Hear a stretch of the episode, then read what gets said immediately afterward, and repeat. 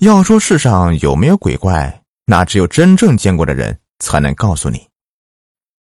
正巧这段时间有几位好朋友就给我分享了他们当初遇到的那些不知是人是鬼的生物。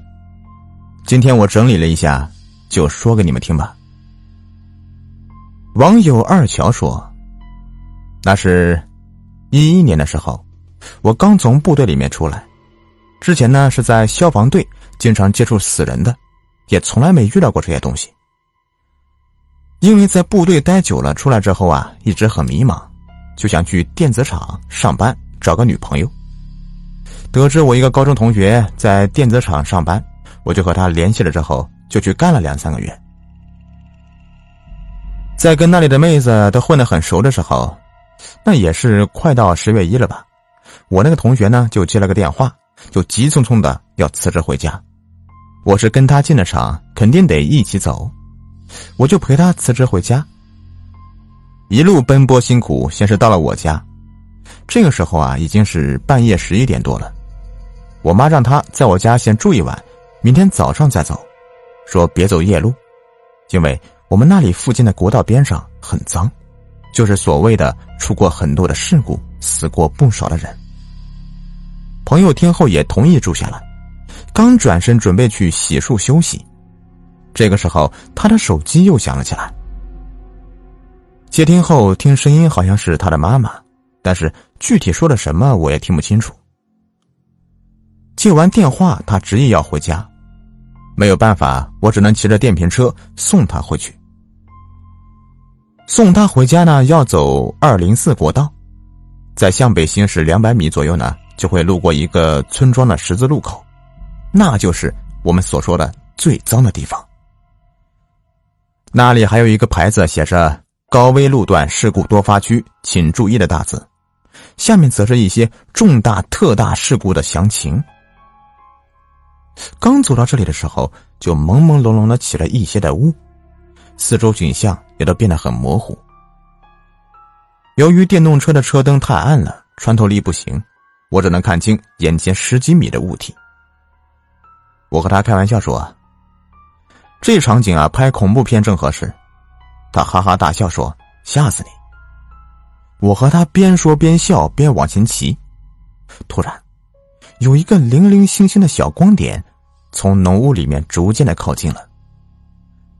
当我再走近一些的时候，我看见，这是一个中年男人，穿着比较单薄，丝毫没感觉冷的样子。他抽了一口烟，然后呢就停在马路边上，让我们先过去。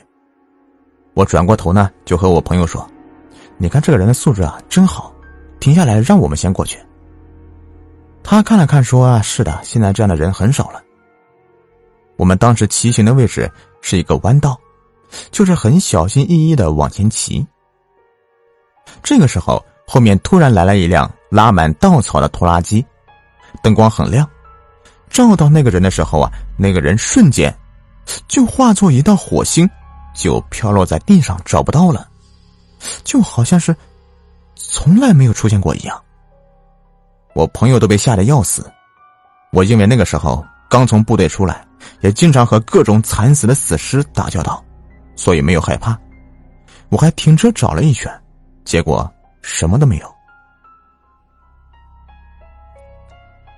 听友似水流年呢，也分享了自己的真实经历。话说，那是一年的清明节，我爸妈呢叫我回去祭祖。本来想着几年没回家扫墓了，这次刚好回去一趟。那天的情况呀是这样的，本来我们家里是打算中午吃完饭就去祭拜一下已故的亲人的，可是因为我爸爸妈妈有一些事情就耽搁了，所以到了下午五点左右才去。因为家里和坟地比较远，走了一个小时才到。我那时候年纪不大，什么都不懂。那天我家里人呢。都在烧纸，我因为贪玩就跑得有点远，玩的也比较久，不知不觉这天呐就要黑了下来。那个时候我刚好玩腻了要回去，突然这个时候，我就听到后面有人喊我，我以为啊是我爸妈找我回去了，我就回头一看，我操，这一看吓我一跳。只见在我身后不远的地方，有一个穿着白衣的女人，用狐狸般的眼神死死的盯着我。我当时没在意，就问她：“姐姐，你喊我吗？”其实我心里面直发毛，就想着，这大晚上的一个满身白衣的姐姐突然叫住你，不管是人是鬼，都挺吓人的。我见他没有回我，就好奇的走近了一些看看。这一看，没把我给吓死。因为，我看到，他居然是飘着的。我当时就被吓哭了，然后就飞一样的跑回去找爸妈，边跑边回头看，就看到这个姐姐一直在追着我，吓得魂都没了。我等我跑到山脚下的时候，发现那个姐姐已经不见了。我爸妈还在焦急的等着我，他们看到我之后就把我带回家了。回去之后，我把这个事情给家里面人说了。家里人听到之后，脸色一下子就白了，急忙找到我们村里一位老太太，就把这个事情给说了一遍。然后这个老太太看到我就说：“那个姑娘应该是想吓吓我。”然后他就把一杯不知什么东西的水给我喝了，就让我回去了。回家后的第二天，我就发烧了，病了一个星期才好的。这最后一个故事啊，是另一位听众听他奶奶给他说的。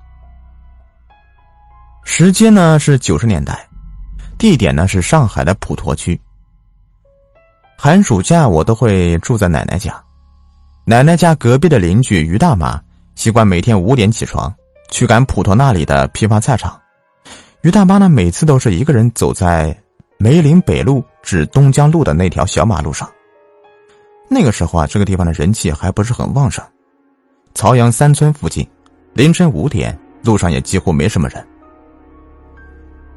这天，于大妈提着篮子去赶菜场早市，走着走着，她看到前面怎么有个年轻人裹着个棉袄，戴着个帽子和口罩，他就好奇。这大夏天的怎么穿这么多呀？上去就拍人家肩膀，问人家：“小伙子，这么热的天，你穿这样不热吗？”